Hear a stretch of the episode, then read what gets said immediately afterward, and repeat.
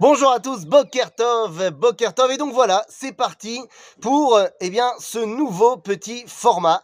Terminer les cours sectionnés tous les matins, on va essayer, je vais essayer moi-même euh, euh, de réussir, on va essayer tous les matins eh bien, de se retrouver pour un petit enseignement, une petite idée, comme ça, toujours nos 5 minutes de cours du matin, mais qui ne seront plus forcément eh bien, un grand cours qui aura été sectionné, mais des petites réflexions euh, plus en accord peut-être avec le moment.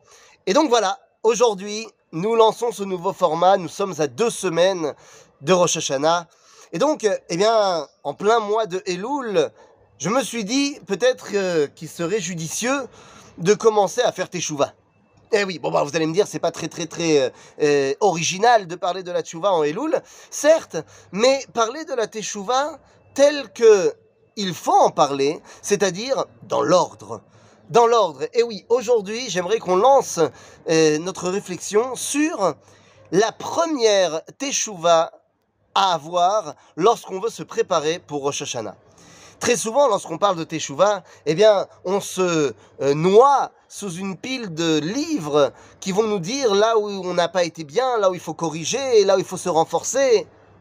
Tout ceci est vrai, mais c'est dans un, j'allais dire, troisième plan. Dans un premier temps, la Teshuvah, eh bien, si on admet la réalité que Hachem est Echad, et moi je pense que Hachem Echad, c'est un axiome de base du judaïsme, que Dieu est un, eh bien, cela veut dire que retourner à son origine, retrouver l'osmose qu'on doit avoir avec Akadosh Baruch eh bien, ça ne peut pas être uniquement sous la pile de livres, ça ne peut pas être uniquement dans le domaine de la Torah. La Torah est fondamentale, bien évidemment, mais c'est plus tard. Qu'est-ce que je veux dire par là? Vous le savez très bien, la Mishnah, dans le traité de Pirkei Avot, nous aura enseigné que Derech Eretz Kadma la Torah.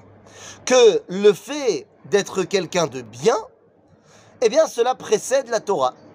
C'est la raison pour laquelle, entre parenthèses, eh bien, durant les 13 premières années de l'enfant, 12 premières années pour une fille, eh bien, l'enfant n'est pas encore obligé de respecter la Torah et les mitzvot. On lui apprend pour le chinour, mais il n'est pas encore soumis à la mitzvah.